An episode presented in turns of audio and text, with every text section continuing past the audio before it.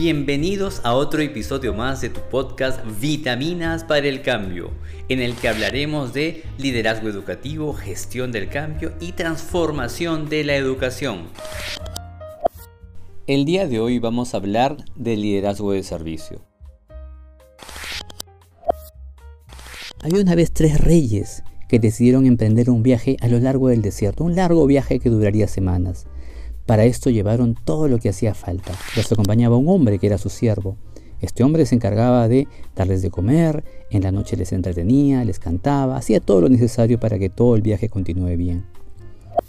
En ese momento ocurrió algo, un día se despertaron y descubrieron que este hombre ya no estaba, se había ido, desapareció. Tuvieron que dar marcha atrás, el viaje fracasó y tuvieron que regresar a sus casas. Quisiera hacerte una pregunta. ¿Quién era el líder en este viaje? ¿Quién lideraba este viaje en realidad? Si líder es aquel que nos ayuda a lograr objetivos, ¿quién era? El siervo. El siervo era el líder, el que se encargaba de que ellos puedan lograr el objetivo. Entonces quisiera que reflexiones con una definición que te traigo a colación de Marshall Gans.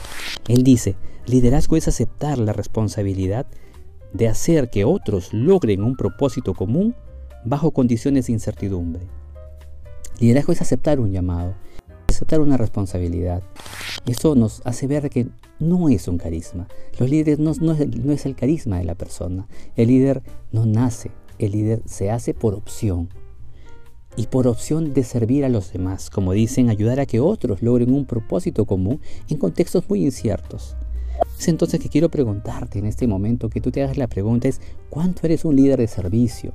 ¿Cuánto hemos entendido que tenemos que servir a los demás? Pregúntate, ¿cuánto me hago puente para que los demás desarrollen al máximo sus talentos y así logremos resultados? ¿Cuánto te abajas y haces que otros se desarrollen al máximo? Ese es el verdadero líder.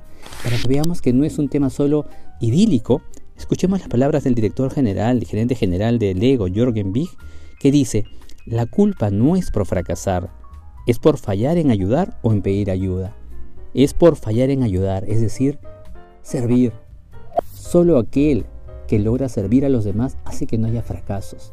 Entonces te invito a que esta semana ofrezcas mucha ayuda y también pidas ayuda. El buen líder también es un líder que reconoce con humildad que no lo sabe todo. Que esta semana sea una semana excelente para ti como líder y asumas ese rol de liderazgo de servicio que estás llamado a cumplir. Que tengas una excelente semana. Muchas gracias.